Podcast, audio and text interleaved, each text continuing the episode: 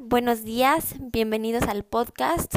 Hoy hablaremos Diego Cortázar e Isabela Escalera sobre la, el tiempo, la trascendencia y la arquitectura. Espero les agrade y pues comenzamos.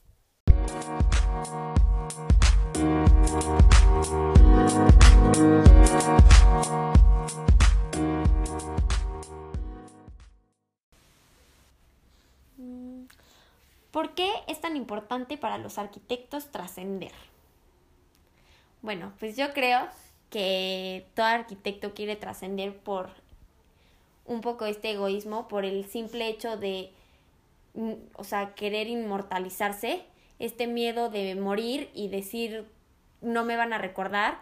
Entonces hasta en su propia arquitectura ponen estos materiales que no envejecen y duran mucho para que la, la edificación pueda durar mucho, entonces el mismo ser humano pueda trascender todo el tiempo. Y al final, pues es un poco un acto egoísta porque deja a un lado toda esta parte de lo humano para volverlo como, pues como este egoísmo de querer trascender él como arquitecto. Sí, a final de cuentas, los edificios deberían de trascender colectivamente, ya como lo dijo Isabela, o sea, no, no eres tú arquitecto como individuo que te plasmas directamente en tu edificio y trasciendes por estas ganas de, de seguir vivo, de no morir de, de alguna manera. Y pues no creemos que sea lo que los edificios deben de expresar y cómo deben de trascender. Este, después, la siguiente pregunta es ¿por qué es importante una arquitectura con raíces? Una arquitectura con raíces es importante, como, como lo mencionamos también en nuestro ensayo, con una cita de Gortázar, porque él se refiere a las raíces como esta, este esta historia que, que lleva detrás la obra construida, o sea, todo el pensamiento que se puso sobre la obra son esas raíces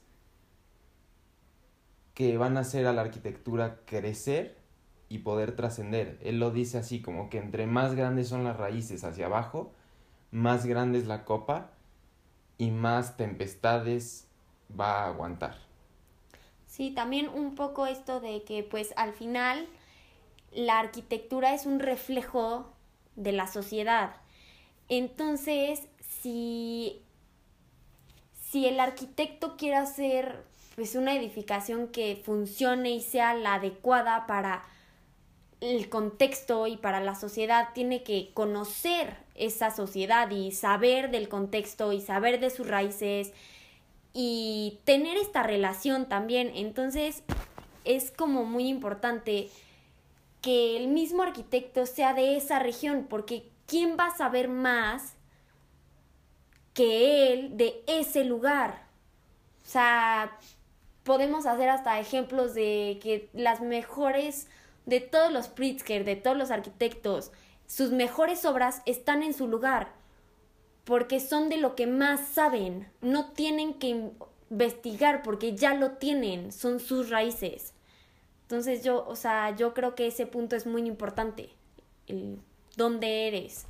Y al final también se relaciona un poco con lo de trascender, o sea, ahí en lugar de plasmarte a ti como arquitecto en la obra construida, plasmas a esta sociedad, a esta región, al contexto, y así haces que la trascendencia sea, sea en, en, un grupo más grande, no, no a ti como individuo, como arquitecto.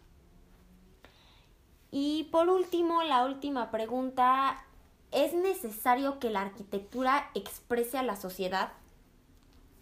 Bueno, ahí lo, lo que creemos sacando, sacando de esta nota de uno de los ensayos, que dice algo así como que si es frío, tiene que ser fría. O sea, esta mm, representación en su totalidad de la sociedad en que vivimos, plasmada en la obra arquitectónica, creemos que no debe ser así.